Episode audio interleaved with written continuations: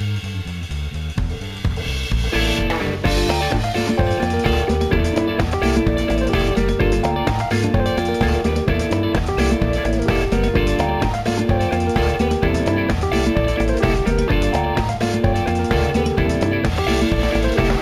も。どうも。映画批評シネオジです。シネオジはえ新作映画をテーマ社会性トリビアビジネスなどのえあらゆる視点を踏まえ知識にとどまらない映画のその先をえー楽しくえー批評する番組ですメインパーソナリティの佐山です井野沢です。はいよろしくお願いしますお願いします。はい、えー、と今回久々のちょっとリアル収録ということでねはい。は い山沢さんがねあの東京にお引っ越されてきたということではい。はい これで機材トラブルとかに悩まされずに済むというそうですね。ちょっとね、あの、今回やるんですけども、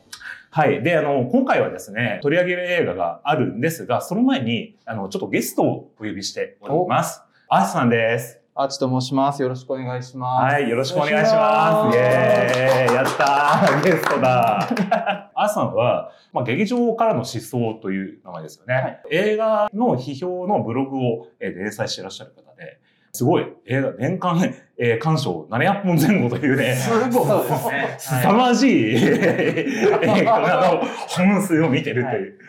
しかも劇場でも200本ぐらい見てるんですよそうですね。230とかでしたね、去年は。ほとんど、だって1日映画しか見ないみたいな感じの。本当にね、そうです。すごいですよいや、ね。もう寝る時間がないですね。でも普段お仕事されながらですもんね。あそうですね。もう仕事して、映画見て、仕事して、映画してのも、もう毎日そのサイクルをやってる感じです。はい本当に。すごい。すごい。そう。まあ、我々、あの、40代でね、アシさんまだ20代ですよね。あの、若いので、おじさんっていうよりは、すごい、まあ、ちょっとはばかれるようなね、あの、ちょっとゲストなんですけども、なんでアシさんをちょっとお呼びしたかというとですね、シネマパラダイスという映画ファンが集まるイベントみたいなのがあって、はで、あの、そこに参加してきたんです。で、それがね、これ、当時のイベントのい。写真なんですけど、あの、僕とアシさんがなんか同じたまたまテーブルそうですね。2回連続ぐらいになりました。いらっしゃるね。はいそう。で、なんかね、そのテーブルに集まって、なんか映画クイズみたいな感じで、その映画に対する問題に、なんか答えましょうみたいな、かはいチーム戦みたいなのがあって、その中で、なんか特段に映画の知識がすごすぎるのが、あいつさんだ。ねえ。まあ、結構たまたまいい自分の分かるポイントを狙われてきたんでよかったって。そう、今日たまたまこのね、昨日見てきたこの Everything Everywhere All at Once っていうね、あの映画、これを作ってる A24 っていう会社があるんですけど、その A24 に関してだけものすごい集中的に出されるみたいな。ありましたね、カテゴリーがね。で、なんかすごいこう A- A24 の映画に詳しい人がいるぞみたいな感じの アースさんだっていうということで、ぜひね、この番組にもちょっとお声掛けさせてもらえないかということでね、ちょっと今日お呼びしました。はい、楽しみにしておりました。はい、ありがとうございます、本当に。はい。はい。あの、今日ですね、取り上げる映画なんですけども、バビロン。はい。です。ララランドの、えーデイミアン・チャゼル監督が、えーブラッド・ピット、マーゴット・ロビーら合計キャストを迎え、1920年代の、えーハリウッド黄金時代を舞台に、えー取り上げたドラマと、えーチャゼル監督がオリジナル脚本を手掛け、えーゴージャスでクレイジーな、えー映画業界で夢を叶えようとする男女の運命を描くと。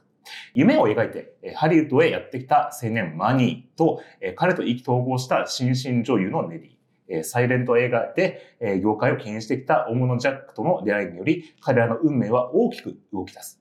えー恐れ知らずで美しいネリーは多くの、えー人々を魅了し、えースターの階段を駆け上がっていく。やがて、陶器映画の革命の波が業界に押し寄せ、てんてんてん、みたいなのがストーリーでございます。で、えっ、と、まあ、共演にはですね、スパイダーマンシリーズのトイ・マガイアはですね、久しぶりに見たって感じだったね でしたけどね。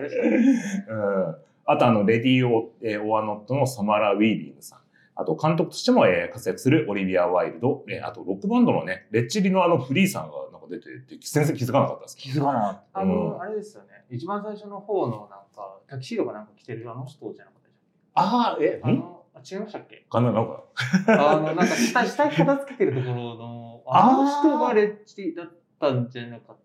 たでしたっけ？えっと、主人公の彼の上司みたいああ、そうなんだ。だった気がしてます。ちょっと本当に1ヶ月前とか見たんで、覚えてないですけ高年でいるところがまたこう。マジック恥ずかしい。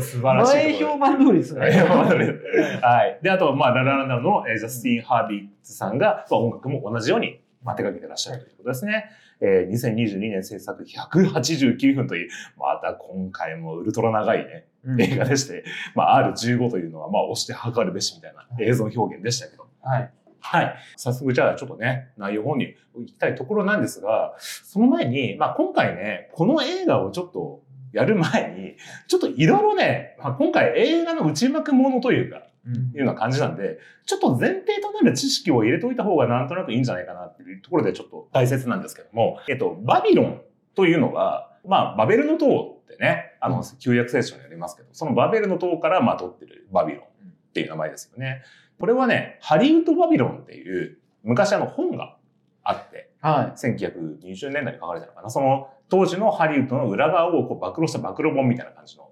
やつらしくて、まあ中身に関しては結構真偽不明みたいな感じのね、ことがあるらしいんですけど、まあそのハリウッドバビロンから名前を取ってるんじゃないかっていうふうに言われてたりします。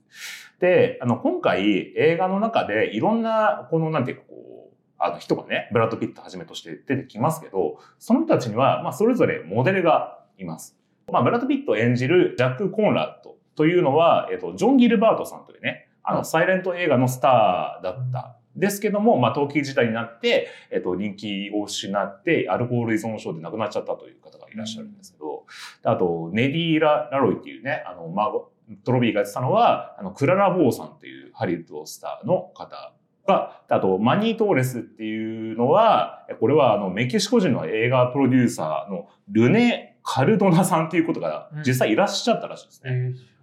うんなんかハリウッドで初めてスペイン語の映画を制作した人ということらしいです。で、あと、えっと、ラッ、ラッパーって言ったらあれかな。あの、ジャズをね、あの、吹いてるね、あの方ね、あの、シドニー・パーマーさんっていう役は、あの、ルイ・アームストロングうん、と、あと、デューク・エリントンとかの当時の陶器映画になって、いろいろその音楽映画で活躍するようになったジャズミュージシャンのいろんなイメージが一人の、なんていうか、人物像になっているということらしいです。で、あとあの、なんか中国人のね、うん。女性がいて、あ、この当時中国人の女性とかってなんか、ハリウッドにいたんだってね。うん、ちょっとびっくりしたんですけど、これはなんか本当にいたらしくて、サイレント映画でブレイクしたアジア系女優のアンナ・メイ・ウォンさんという方がモデルで、当時ね、映画にあの東洋人女性役で結構出演してたという方らしくて、うん。で、その、まあ、バイセクシャルとかいうのも、まあ、実際本当だったっていうことらしいですね。まあ、みたいな、結構その、事実に即した映画の、なんかこう、ストーリーというのがね、まあ、今回の特徴かなと思います。野沢さんのじゃあ、感想、お伺いしていいですかね？いや、ハチさんのなんかね、話聞いた後でちょっと、感想の恥ずかしいんですけど。いやいや、映画の意見は自由です。なんですなんです基本やっぱりだからそのテクノロジーに乗り遅れちゃった人の、なんか悲哀みたいなのをえあ描いた映画なのかなっていうふうに僕は捉えてて。うん、まあそういう意味で言うと、本当にここに出てくるね、人たちって、まあ仮にですね、歴史に、あの、もしもはないとは言いますけれども、うんうん。まあ実際にうまく生きていけたんだろうな、みたいなことはすごいちょっと思いを馳せるところありました。実際ほら、今回って映画の、っていうか内側ものじゃないですか。はい実際その映画の制作にかかってた与沢さんから見て、この映画ってどんな感じでした？さすがにそんなドラッグとかをすごいやってるのは、そんな、あの、まあ、なんか、典型的な、まあ昔のそのハリウッドのはちゃめちゃな感じですよね。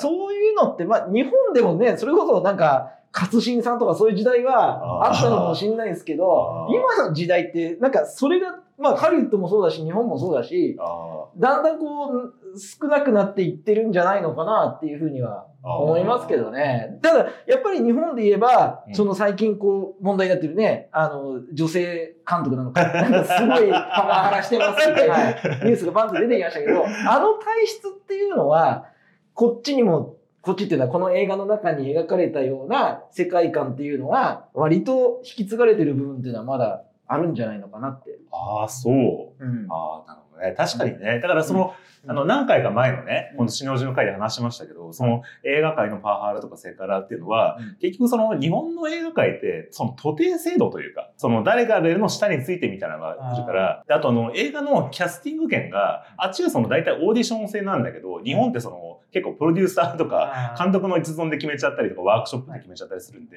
でそうなると、監督とかに権限が行きやすいから、そうなっちゃうみたいなね、話をちょっとしたことがありましたけどね。はい。ヒッチコックもね、なんかセクハラしてたみたいなね、あ話が。時代として、まあ、ずれる話ってそうですねしますうんね。まあ、だから当時のはちゃめちゃ具合をね、書いて、と言いつつもなんか、あれなんか最近もある、なんか、あるのかなっていうニュースもちらちら聞きつつみたいなね、うん感じの、確かにね、うん映画でしたね。そうですね。じゃあ、ちょっとあやさん、どどうでした？なんか。あ、えーまあ、結構好きですね、この映画あ、は。本当ですか？で、あの、あれですね、批判は全部、あの、わかるなっていう感じもしながら、あ例えばまあ、ラストとかの話は結構、あのーチャゼルが最後に映像のなんかモンタージュを流すじゃないあ。はいはいはい。ああいうのとかの賛否だとか、まあ、そういうのすごいわかるんですけど、そういうのを踏まえた上で自分は結構好きだなっていう印象ですね。で、あこの映画がなんかすごいというかやりたいことっていうのが本来は人物がいてその背景に時代ってものが描かれると思うんですけどーうん。うんこの映画に関してそれを逆転しててあ時代をまず描きた。いでその後ろに、まあ、いわゆるモザイク画的に人間を配置して隙間なく。でそれでそれを背景化してるようなだから人物の例えば恋愛描写とかまあそれこそ人種差別だったりそういうものがあるんですけどそれを全部あえて記号的に置かれてるのかなっていうのがすごい印象を受けて。確かに。それがやっぱララランドを期待して行く人には逆すぎて ああれは逆じゃないですか。確かに構造が全く逆ですよね。正反対なんですよ。なのでそこはやっぱ観客は混乱するだろうなっていうのを思いました。そうだね。ララランドのの期待した人が、まあ、うっとりみたいな感じで来たらなんか、ああれあれみたいなね。確かに、時代はこういう時代だったんですよ、みたいな感じのね。そうネディとそのマニー二人の恋愛があまりに魅力がなさすぎる記号 的に置かれてるだけでそうだですね。時代をまあ描くってなった時にやっぱまあそこを通底する一本のえ軸ドラマが必要になった時にやっぱ恋愛っていうのがやりやすくて、でこの二人を用意したんですけどそこに対する興味が一切ないのをすごく感じましたねチャゼル自体は。うんなるほど。マニーからネリーを見た視点っていうのが、うん。多分チャゼルとかそういう当時の人たちが映画に向けてた片思いその映画に対する憧れとかそういうものをマニーからネリーへの視点として置くための人物配置でしかなかったなっていうのはすごく思いました。確かに。うん。まあ、最後ね、あの、ほら、ロマンティックなね、うん。あの、逃避行のシーンで、はい。まあ、あそこちょっとグッとくる、確かに。はい。まあ、一番エモいシーンだったりはしたんですけど、うんまあ、それ以外に関しては、本当にこう、時代がものすごいこう、スピードでね、展開するから、なんか本当こう、歴史ものの映画みたいなみたいなね、うん。感じのね、あれでしたそうね。どうですかね、そうそういや、僕も確かにそれ言われてみればそうだな。僕結構好きで、この映画ね。うんやっぱりその、なんか時代がどうだったのかみたいなことがわかる映画だなと思って、僕基本そのなんか、えーその国とかの文化とかその時代とかがわかる映画っていうのが好きでう、んそういう意味で言えば結構なんか教科書的にハリウッドってこういうもんですと、はい過去こうでしたっていうのをそうこ片やこうで片やこうでって全部見せてくれて。う、なんか教えてくれる感じが僕はそうですね。どちらかというと好きですね。ただだからストーリーを本当にその恋愛物語として追っかけたいみたいな人がいたら、あ、そっか、そういう風に不満足になり得るなっていう話をちょっと今、アーチさんのお話聞いて思いました。確かに。うんそうですね。うんでもそれがちょっとなんか、評価が分かれるみたいなね。分かれ確かに大変かもしれないですね。で僕のまあ感想で言えばですね、いや僕も、いや、すごい良かったと僕は思ってるんですよ。映画史映画っていうジャンルってあるかなと思ってるんですよね。はい。うんつまりその映画を作る人が自分たちが作ってる映画というジャンルそのものをストーリー、なんかギガ化するというか、みたいなジャンルがあって、まあ、ここにちょっと挙げられてる映画がいろいろありますけど、えっと、最近だとその、Once Upon a Time in Hollywood とか、あと、ニューシネマ・パラダイス。で、海辺の映画館ってね、亡くなっちゃいましたけど、はい。大林信子さん。はい。あと、ヒューゴの不思議な発明とか、サンセット大通り、活弁っていうね、この間ありましたよね。今回、この映画に対して教科書的な、なんていうか、参考書という映画といえば、まあ、雨に歌えばとアーティストかなと思って、雨に歌えば僕今回初めて見たんですけど、はい。これ、ご覧になってはい。事前に見た上で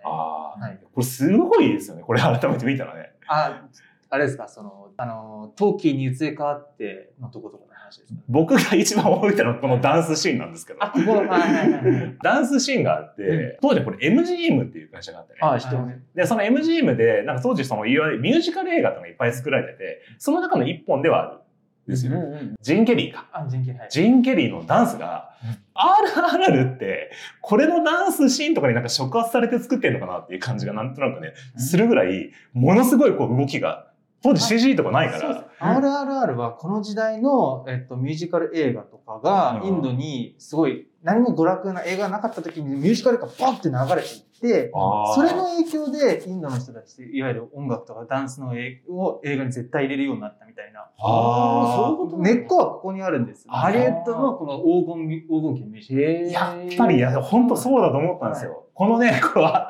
アミニ・タイマのジーン・ケリーと、このもう一人のね、この二人のダンスが、もう本当この間の RR のナートゥダンスに見えてしょうがないぐらい、もう凄まじいこのなんか身体能力がうんすぎてうん、当時 CG とかないじゃないですかね、うんこれね。それがすごかったなっていう。あの、今回は本当にこの雨に歌えばを見れば、より、なんていうかこう理解できるというか、うんみたいなね。かなり下敷きにしてました。そうですね。全く描いてる時代が同じで、まあ、うん扱ってることがやっぱ20年代から30年代の追加あり、サイレントが陶器なんですよ。これらの映画って、なんていうかな、こう、まあ、全体的に映画に対してのこう、賞賛みたいなのがうん、こう、大体テーマになってて、うんなんかその映画って素晴らこんなに素晴らしいメディアなんですよ。だから愛してくださいねっていう、こう、なんか、監督のメッセージが溢れんばかりの、この活弁とかに至ってはい。なんですけど、今回のうん。このバビロンはちょっと違うんじゃないかなっていうのがちょっと思ってるんですよ。はい。で、まあそれは評価でね、すごい分かれてて、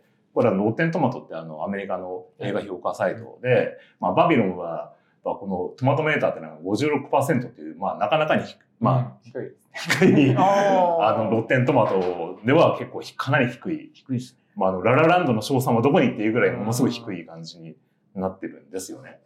で、まあこれがなんでなのかっていうところで、まあさっきちょっとアスさん。もね、あのおっしゃってくださったんですけど、まあ批判としては最後のフラッシュバック、映画を総括するようなフラッシュバックとかが、デイミアン・チャゼルが映画のことをなんか知ったかぶりして描いて、描いてるみたいなね。批判とか、憧れだけで作ってんじゃないの？みたいな。描き方が、確かに表現はどす黒いけど、なんか人間関係とかがなんか薄いよね？みたいなことを確かに言われて。まあそれは、でもあやさんが今おっしゃった通りね、時代的に描いてるから、人間関係掘り下げてるわけでもないからってことね。その人間関係薄いじゃんって言われたら、そうですとしか言いようがない作品では間違いなくあるっていうそうそうそうそう。確かにそれはあるんですよね。で、だけど、まあ、僕はなんか思ったのは、まあ、このちょっと時代をまあ、確かに知らないとわかんないなって思ったところがあって、1920年代のアメリカっていう時代がどういう端境期だったのかっていうことだと思うんですよ。競争の20年代だっけ？世界恐慌の前の、あの、一番アメリカが経済的に、まあ、日本で言えば80年代のバブルみたいな感じのものすごいこう、あの、豊かな時代で、ここに、まあ、女性のちょっと服装がね、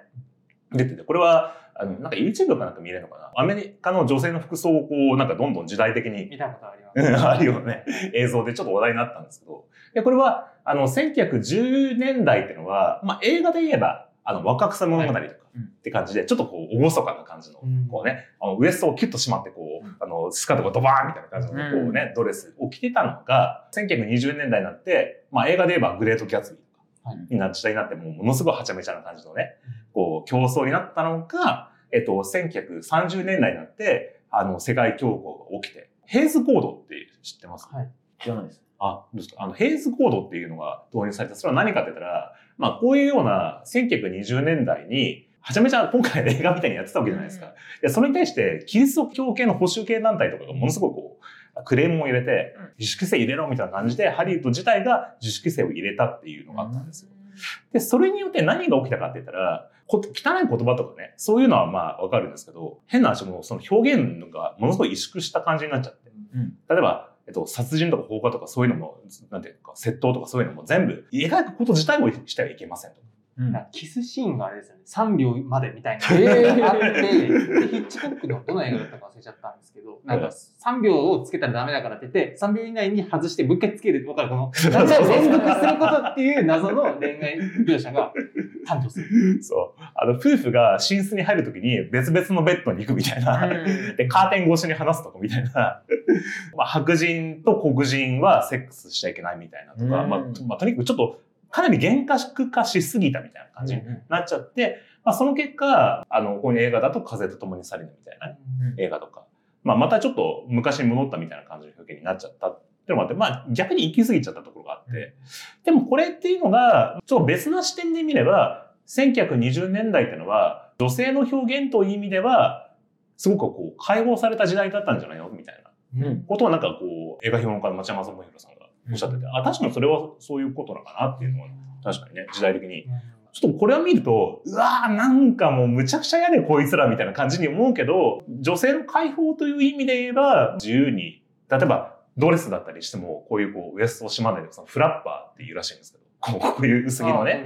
衣装とかを着た人たちがいっぱいいて、そういうふうな自由な表現をしてたような時代だったんですよっていうみたいな。まあそれも確かにあるのかなね。その結局世界恐慌があってなんでその高度が厳しくなったかみたいなところはあるんですかね？これはね、なんかねう、ん別に特設では関係ないんだって、たまたまなんだって。なんか本当に。時期的にたまたま重なっちゃったっていうことらしい。ああ、そうなんです。まあ、ただ、その当時、その1920年代の金持ちっていうのが、うんまあ別に全員日本のバブルみたいにみんなはっちゃけたというよりはそういうわけじゃなくて、うんその一部のヒルズ族みたいな あっちがはっちゃけてて、一般の市民たちは、ほら、今回ほら、初めのシーンでエキストラに 呼ばれた人たちがすごい汚い顔をしてなんかみんな集められてるみたいな感じだったじゃん。ああれが逆に、まあ一般の人たちって言うとあれだけど、結構格差が大きくて、うん。で、この人たちは何やってんだっていう面もあったから、うん。逆にそういう行動を厳しくしろっていうのに後押しもな、拍手がかかったっていうのもなんか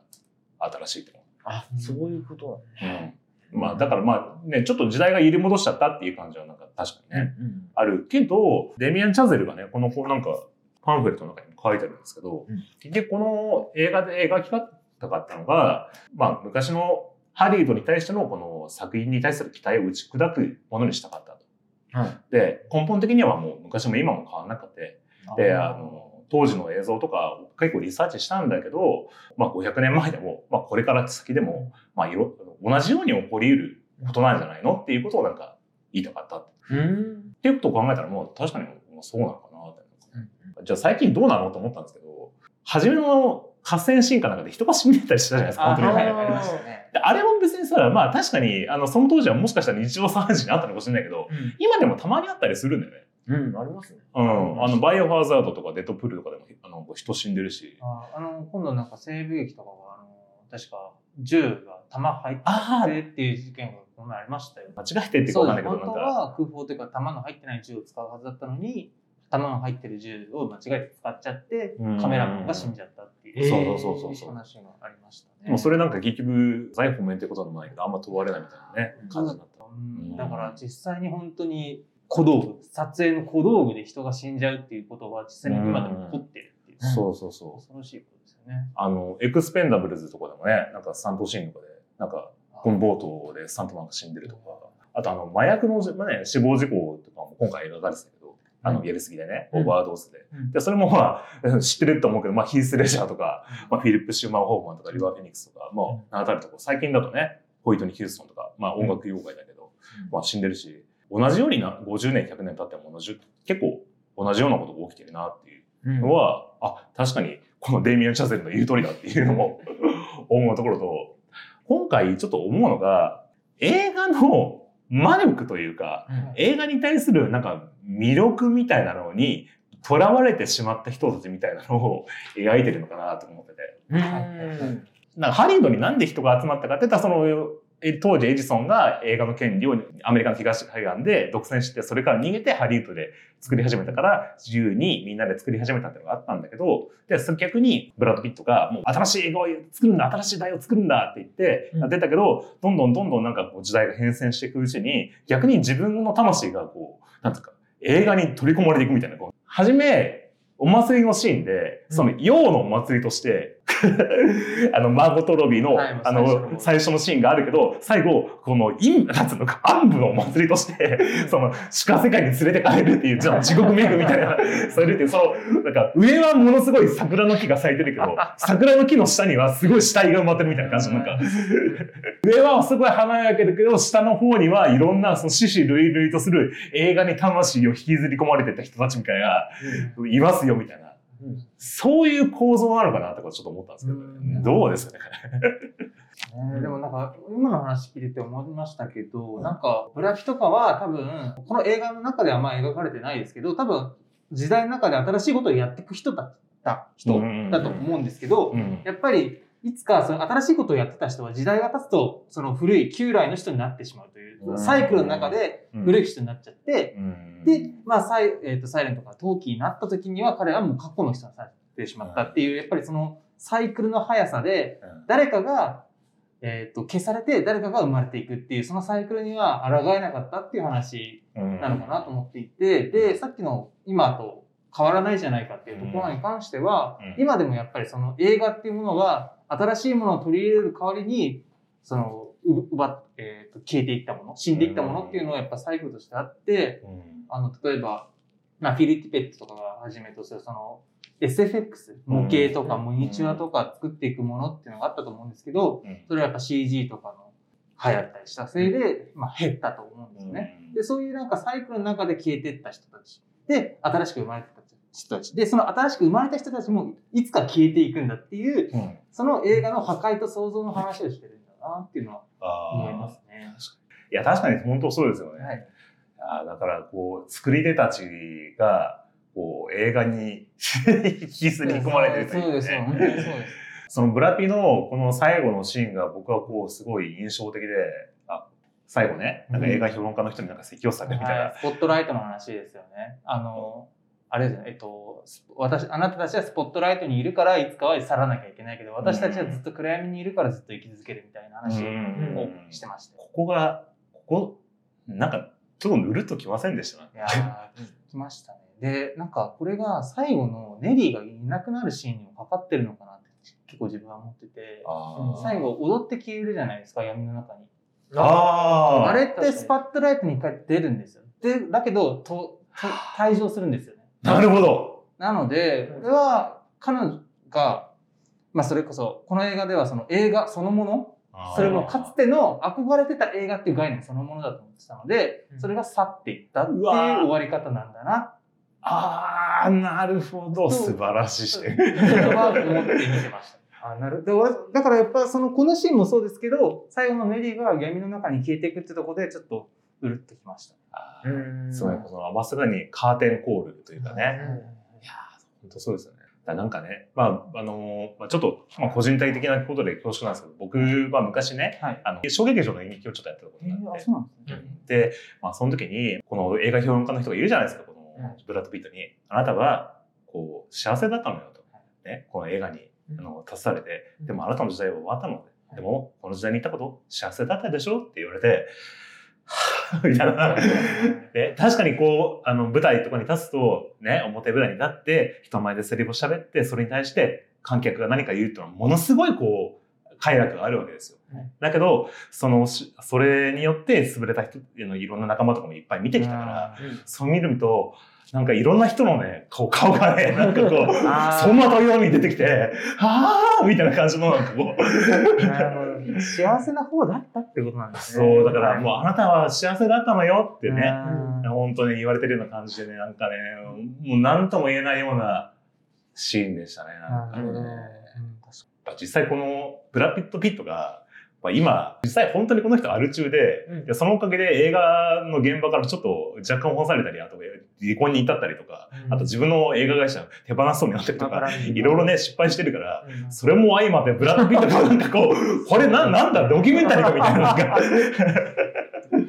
これから先のブラピって感じなんですかね。なんかもう今後、まあちょっとそっちに片足突っ込んでいく。今、今のブラピほって感じではなかった感じがしたんですよね、見てて。なんか、うん。もっとブラピが時代に適応できなくなる時代がいつ、結構適応してきた人だと思ってたのうで。ん。そう、ブラッド・ピットは、ムクルーズほどじゃないけど、はい。その一線にでいてね。ね、まあ、別に全然モチベれた人ではないみたいな。そう、イケメン俳優からちゃんと脱却できた人というか、うん。うん。って感じがするんで。うん。そう。なのにこの悲哀感が出せるって、うん。こんないいシーンがあるっていうふうにね、なん。かつく、なんか今までこういろんなクリエイティブな現場というかそういうところに行って、はい。こうその中で敗れ去った人たちに対して、こう何か手を差し伸べてあげるというか、ような、こうデイミアン・チャゼルの優しさというか、まあそれがね、やっぱこう、すごく感じられる良作だなって僕はずっと思ったんですよ、うん。ね。どうですか？いや、名シーンですよね。あの、ひ一つちょっと私が見逃してたかもしれないところで言うと、うんこのトーキーの流れについていけなかったのがなぜかみたいなのがちょっとよく分かんなかったところがあるんだけれども、あなぜなんでしょう？やっぱ声を出す演技ができなかったってことなんだと思うんですけど、うん明確にそれは描かれてない。それはオーディエンスの反応でしか描かれてなかったね。あのああの、これちょっとね、これを理解するには、うんあの、雨に歌えば見ないとちょっとわかんないところがあるんですよ。あ、そうなんだ。陶器になる前の時はやっぱ声がなかったので、すごいイケメン俳優、すごいかっこいい人っていう、まあ美人うんが使われてたんですけど、声が入ったせいで、まあ結構幻滅する観客っていうのが結構多かった。まあ声が高すぎる。で、確かこの、えっと、俳優さんのモデルになった人うんは声が確か高くてめちゃくちゃ。だからいわゆる渋い演技をしてた人なのにうん、喋って愛してるとか言ってみるとすごい高くて笑っちゃうみたいな。結構そのモデルがあったから、まあ、そこの部分はあんまり描かずに、そのオーディエンスに笑われるってとこだけしか描いてないっていうことなのかあうんーそういうことか。雨に歌えばっていうのは、そのヒロインは、声はものすごいいい舞台女優だけど、表には出てない人で、はい。で、もう一人ヒロインがいるんだけど、その人は、陶器時代のモデルなんだけど、声がめちゃめちゃ高くて変っていう感じで、で、その人は悪役に描かれてるんですよ。うんな。そうですね。それはちょっとあの映画の悪いところの一つ。で、主人公の男のジン・ケリーは、その舞台女優の方とくっついて、で、その声が悪かった、その女優の方を追い出すっていうストーリーになっておて、だから今回と全く逆なのね、この構想が。で、ジン・ケリーは陶器時代になってもうまく生き残ったぜっていう、今地の踊りとかダンスとかでね、うん。っていう感じになってて、ただ、実際のね、このブラピのモデルになった俳優の人ってうん、なんかその裏話を聞くと、うん。まあそんなに別に声変じゃないんだ。そのクララ・ボーに関しても。なんで干されたかって言ったら、なんかその MGM の社長を殴った事件があったらしくて、あなんかそれでなんか干されちゃったんじゃないかってなんか話もね、うん。一冊にはあるから。だ。から、そういう意味で言うと、確かに声っていうそのメディアの変遷によって時代に置いてきぼりにされたっていうこともあるかもしれないけど、うん。でもそれは、このデイビン・チャゼルが、あの、インタビューのね、うんこのブラピのシーンにえ書いてるように、うん時代が変わったのよっていうのが、うんまあ本当の結論なんじゃないかなって思うんですよ。うん。それって別に、日本の芸能界とかでも、同じように別にメディアが変わったからといって、っていうよりは、なんか時代がなんとなく変わってきて、この人いなくなったよねって人の方が結構い多いじゃないですか。うん。そっちなんじゃないかなっていうのもちょっとしてるんですよ。うん。確かにね、なんか日本の芸能界でも、例えばそのなんかスタッフと何か確執ができて、フェードアウトしちゃうみたいな人いるけど、なんかそっち系なんですかね。まあ、それだけっていうことはないけど、若者とかでもね、僕ら、変な話、まあ、ちょっとちょうど40代と20代の人がいるからっていうことなんですけど、僕らの頃ってのは、例えばイケメンで言えばもう木村拓哉がイケメンみたいな感じでね。でも今、キムタクってじゃあ、ね、まあ、もちろん人気はあるけど、うん。さあのタイプのイケメンが絶対のイケメンってかって言えば、全然違うタイプのイケメンが出てくるじゃない。ちょっとその、文化系なイケメンも出てくる。まあそういう、ちょっとね、俺様だぜっていう感じで、俺についてこいっていうイケメンから、だんだんだんだん時代が変わってきて。でもそれってやっぱ、その人々が何を欲するかによってう、ん。時代に対して求めるものって変わってくるから、うん。だからたまたま、このブラッド・ピット演じる人は、その、確かにトーキーから、あサイレントからトーキーに変わって、あのメディアが変わって変だねって言われてる子あるかもしれないけど、うんただ時代が求めなくなってったっていうことはあるああ、そういう意味。はのかな、みたいな。い。うん。で、それは多い。この映画評論家の人が、とくととくから、ああ、なんて残酷だけど、うーん、いいし、みたいな感じの中で。そうですね。このブラピが、その、潰してしまった人っていうのがいるから、うん。そういうことはもう、その時代というか、その、映画業界においての必然だからって話なんですよね。うん。多分、ブラッド・ピットの演じる人の前にも、多分スターはいた。うん。で、うん。その人を潰して今のあなたがいるから、次あなた変わらなきゃいけないってあの交代しなきゃいけないって話。うん。うん。で、それちょっと最後、悲しすぎる、ちょっとさ、ね、ちょっと結末でね、ちょっとな、それもなんかね、切ないシーンでしたけどね。まあ、そう考えると、うんこのデイミー・チャズルって、こんな映画ばっか撮ってんなっていうのが、はいはい。ちょっとあって、このセッションっていうのはね、うんそのジャズドラマーになりたい青年の話。うんで、ララランドはハリウッドで成功したい男女の話。うんで、ファーストマンは月に行くんだっていうふうに魂を奪われたっていう、その、なんか何かに魅了されて自分の魂を注ぎ注ぎ込む人たちの話ばっか撮ってるなってみたいな。っていう共通点をなんか僕は見たんですけど。確かに確かに。でもなんか、セッションはちょっとかろうじて覚えてるんだけど、セッションはハッピーエンドじゃなかったっけ？そうではなかったんだっけ？あれはだからこの、なんだっけ、JK シモン。JK シモンズのう、んあの、その悪いお父さんの方に、主人公はどんどん魂を引きずり込まれてしまうみたいなね、の話でしたよね。うんだどれも全然ハッピーエンドでは終わってない。ラランそうですね。ハッピーエンドかじゃないかっていうと、まあ、でも結局どれもそう、なんか簡単に逃げるので語れる感じの終わり方してないなっていうのはド。あるって、ありますね。うんなんか、ファーストマンも全部成功して帰ってくるんだけど、多分その先には奥さんとの離婚とか、そういう家庭の崩壊みたいなのがあったし、セッションも、じゃああのラストがいいのかっていうと、そこにたどり着くまでの過程があまりにも、その、パワハラとか、の で、じゃああれがあったからあのラストになったかっていうのはまたちょっと違う話になる。なるほど、なるほど。だから本当あの AKB の恋愛禁止条例みたいな感じで、うん。この何かを得るためには何かを捨てなければならないみたいな、こうあ修行僧のような、月に行くためには奥さんとなんか不仲にならなければならないみたいな、そういう 感じのなんかね、こう まあ、どれも一回カオスに至ってぐちゃぐちゃになって、で、数年後とか、なんかちょっと間空けたりしたり、まあ、あとは他になんかその、えっ、と、まあ、結末に向けていきなり静かに、静かになんか余韻を持たし出すみたいなうん構造っていうんですかね。うん。まあ、セッションはちょっと違うんですけど、ララランド、ファーストマン、今回のバビロンに関しては結構一回カオスを作って、うん。で、そこからの引きみたいうんなのをやってる作品そうだなと思いました。あの夢幻のごとくみたいな。ね、うん。あのシーンが一瞬挟み込まれるじゃん、ラタランドも。この間、あの、なんだっけ、レジェンド・オブ・バタフライっていうあの、はいはい。木村拓哉さんの映画で、最後、信長のシーンの、本能寺のシーンで、全くララランドと同じような構造のシーンがあります。あ、そうなんですね。ああ、その、本能寺の変を、えー逃れた信長が濃姫と海外に、あの、であの逃そんな亡するっていうシーンが出て、俺そこで爆笑しちゃったんだけど。あ、それが、もしかしてのせそう話。どうするんだって思ったらう、ん床が開いてる。逃げるみたいな感じ。ラあ ラランドは本能の字だったみたいな。ー まあ、たまたまその不幸になってしまった主人公の、なんか、イフもしもみたいな、うんマルチバースみたいうんな のが描かれてるのちょっと面白いなというかね。だから、こう、これをね、なんか、そんなにこうね、なんか、あんまり言わなくてもいいじゃないかって、僕は思っちゃうみたいな。ね。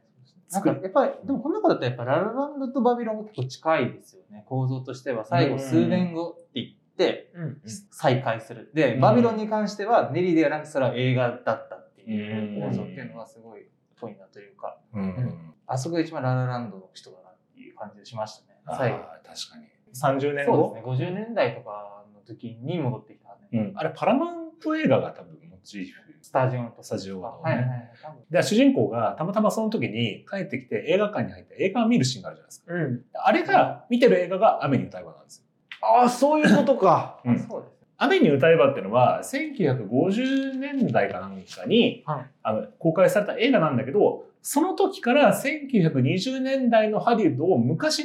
を描いた映画なのうんうんつまり、あの、30年前はこんな風にサイレント時代で、あの、結構大変なことがあったんですよっていう振り返って、で、その当時の声が高かった女優をちょっとこう笑い物にしてるみたいな。ことがあって、それを見ると、もう一人の主人公のこのメキシコ人のプロデューサーの男の子が、その笑い物にされてる女優さん見て、あの、今回で言う、マーゴット・ロビーのように見てしまって、なんか切なくなって泣いちゃうっていう。あ、そこ、そういうことなの。うん理解。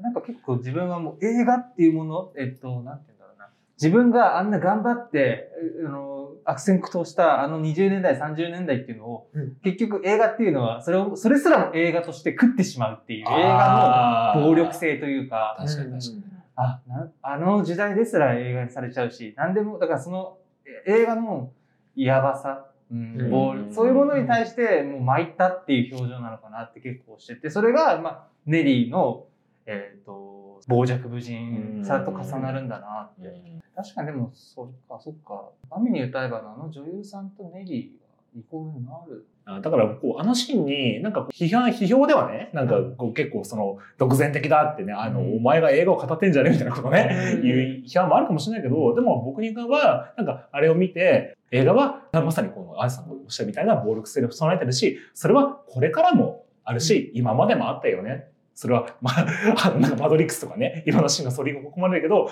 そういうものが、そのないまぜ、なんつうのか、こう、あの、いいところも悪いところも全部含めて映画ですよ、みたいな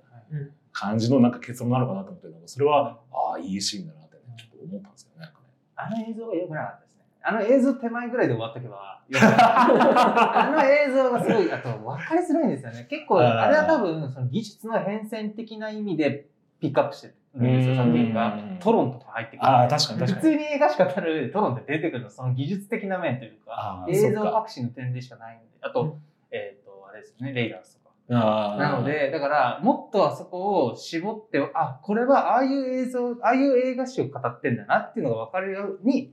なってたらよかったんですけど、例えば、ニューシネマパラダイスは分かりやすいじゃない？もうキスシーンで連続してるじゃないですか。ああいうふうに、あ、これはそういう観点での映画史なんだなっていうのがあるんですけど、チャゼルのあれは、何を観点にしてるか分からないから、チャゼルが好きな映画の羅列に見えちゃうっていう。そこに問題があると思います。確かに、その、まあ、技術的な革新に、あの、焦点を絞ったやり方してるから、それがなんかこう、時代を感じてるような感じのね、ふうに見えてしまうというかね。まさにこの今回ハリウッドでね、うん、ハリウッドサインがあるけど、ここは実はそのデイミアン・チャゼルのこのインタビューのところ、あの、自殺の名称なんだよね、実はね。こうえ？このハリウッドサインのとこですか？そうそうそう。えー、あそのハリウッドの夢に敗れた人たちが、国交でこう、ね、身を投げてるっていうようなところもあったりして。生還しそうですけどね。写真見ててなんかなだらかに見えるけど。ね。っていうふうになんかインタビューで書いてあって、ああ、そうなのかと思って。すごい。夢と、なんだか闇がこう、このハリウッドサインにね、現れてるのかなみたいなね。うん、ちょっと一つ言っていいあ、どうぞ。個人的に、はい、最初に名前が出た、えーえーと、トビー・マグワイアがいたと思うんですけど、えっと、この話、この映画にすごい似てる作品で、ブギーナイツって映画すごい思い出したんですよ。はいはいはい。あれも、えっ、ー、と、50年代か、60年代から70年代に移って、いわゆる映画じゃなくてビデオの時代になっちゃうっていう。うん、今度は、そういうの変換器の話をしてる映画なんです。けど、うん、で、ポルノ映画の話、うん、ポルノビデオになろう。その時代の時の話で、今回のこの作品みたいに、あの、主人公たちの前に現れるやばいやつ、やばいなんかマフィアみたいな人として、あの、スパイダーマン2のドクター・オクトバスの役者さん、アルハルト、アルハルト・モリーナ。はい、ちょっとあの、こ小太りというか、ね、そうです。あの人が出てくるんですね、そのブギーナイツでは。で、その役回りを今回、トビー・マグワイアがやってるっていうところで、なるほど。これ結構、あ、なんかまあ、多分年齢を重ねてやれるようになったっていうのもあるし、なんか、あの、オーエフムとかも含めて、なんか、世代が交代してるっていうのも含めて、なんかすごい、あ、ここにトビマグワイアを選んだってことは多分ブギーナイツとか、まあ、そういうものからの文脈なんだなって思って、ちょっと感動したんです。ああ。なるほど。すごい角度から すげえ深い。いや確かに。トビー・マグワイアなんだっけな、インタビューかななんかこの悪役やれてすごい嬉しかったって。なんか、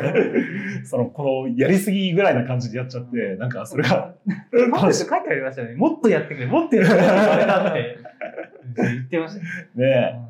もともとほら、なトビー・マグワイアってサイダーハウスルールの頃から演技派だってね、はい、言われてたのが、そう、スパイダーマンで、まあ、ある意味こうパブリックイメージみたいなのが作られすぎちゃったところで、うん、ちょっとハリー・ポッター現象じゃないけど、はい、まあそれがちょっとまたなんかね、こういういろんな役をやれてね。本当に、うん、結構繊細な方らしくて、なんかそういうので一回、まあ結構俳優やらなかった時期が長かった。うん、で、まあようやくノーエフォームで復帰みたいな感じでしたもんね。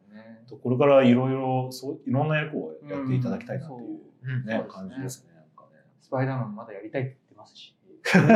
もどっちもやって嬉しいなって感じ。トビ・マガヤがこの間スパイダーマン出てきた時に、なんか自分の20代の頃思い出してなんかこう、あ あ、これ当時付き合ってたね、彼女と。でもその彼女ともう別れちゃったな、みたいな。そういうようなね。それをなんかもうだ、トム・ホランドが抱きしめて、ありがとうって言ってくるときに、なんか、ああ、僕がありがとうって言われてるみたいな感じ そういう感動を覚えてみたいな。ね、もうすごい感動的でした、ありがとうございました。はい、ありがとうございました。ということでね、もう本当にあの素晴らしい映画だと僕は思いました。はい、はい、ぜひ皆さんもね、劇場でまだやってると思います。はい、はい、では、えー、バビロンでした。はい。はい